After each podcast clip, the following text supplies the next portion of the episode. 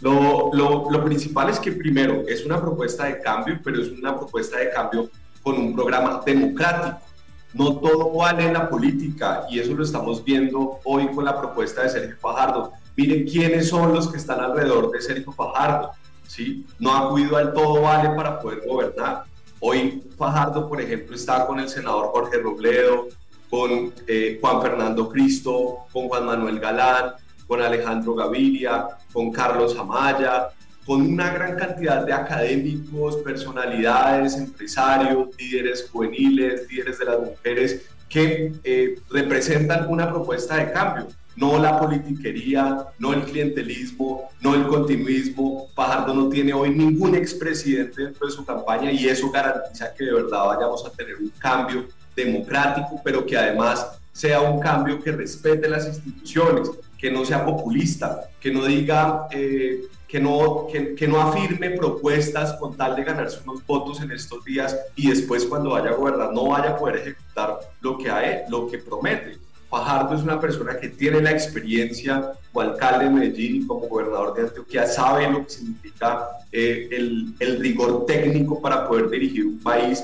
y eso creemos que de verdad la propuesta de Sergio Fajardo hoy la representa. Es un programa supremamente amplio para todos los sectores de la sociedad y, en eso yo creo que hay una gran diferencia con las demás propuestas a la presidencia.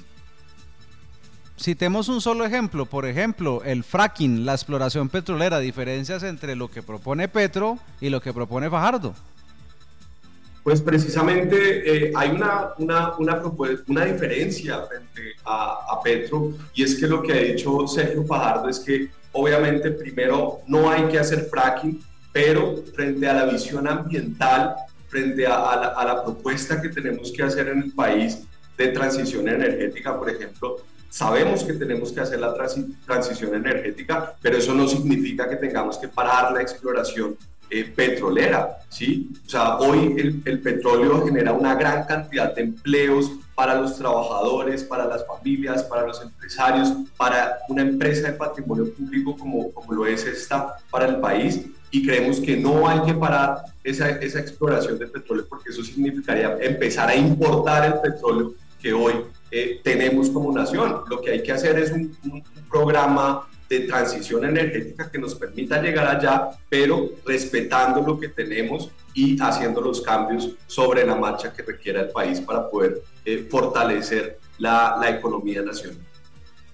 Otra diferencia podría ser, por ejemplo, el polémico tema de las pensiones, las aseguradoras o fondos de pensiones privados versus el fondo público llamado hoy Colpensiones. Creo que Fajardo propone eh, una propuesta de 500 mil pesos, si mal no estoy, para la gente que no tiene acceso a la pensión.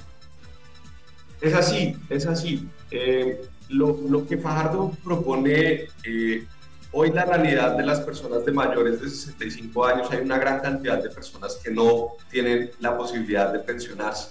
Y eso hace parte pues, de, de quien, del modelo que han diseñado quienes han gobernado este país durante los últimos 30 años donde desafortunadamente, desafortunadamente, eh, la plata de las pensiones la han feriado a unos superpoderosos sin un control, sin un rigor eh, especial, que es lo que está diciendo Fajardo. Aquí no se trata de quitar la plata pública o la plata privada que hemos tenido en las pensiones, porque es un modelo que se ha desarrollado. Lo que hay que hacer es un control específico que nos permita garantizar que la gran mayoría de las personas pueda acceder a una pensión y particularmente quienes no tengan una pensión por más y tengan más de 65 años, Fajardo ha planteado eh, garantizar una, una pensión de 500 mil pesos mensuales. Es así, por favor.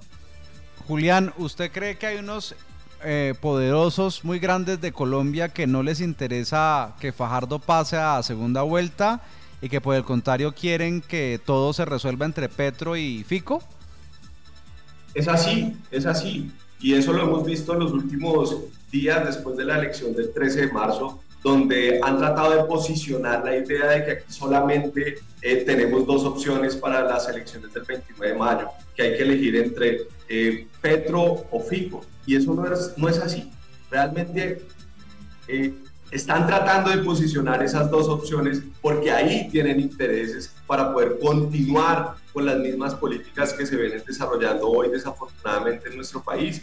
Esos grandes empresarios están ganando muchísimo, les está yendo súper bien mientras al país le está yendo súper mal. Y por eso es eh, un poco toda la, la, la estrategia de ataques sistemáticos, de persecución desde la Fiscalía, desde la Contraloría, a Sergio Fajardo, pero además también ciertos medios de comunicación que han tratado, como por ejemplo lo veíamos este fin de semana en, en la revista Semana precisamente, decir que ya la propuesta de Fajardo está, eh, no tiene ninguna opción, cuando realmente eh, Fajardo ha demostrado que es experto en remontadas, precisamente hace cuatro años en esta misma época salía con el 9% en las encuestas y al final, el día de la elección, Fajardo logró obtener el 24% y solo, solamente estuvo al 1% de poder pasar a Petro para que fuera a, la segunda vuelta. Entonces, nosotros creemos que de verdad eh, hay unos intereses súper poderosos que no les interesa que Fajardo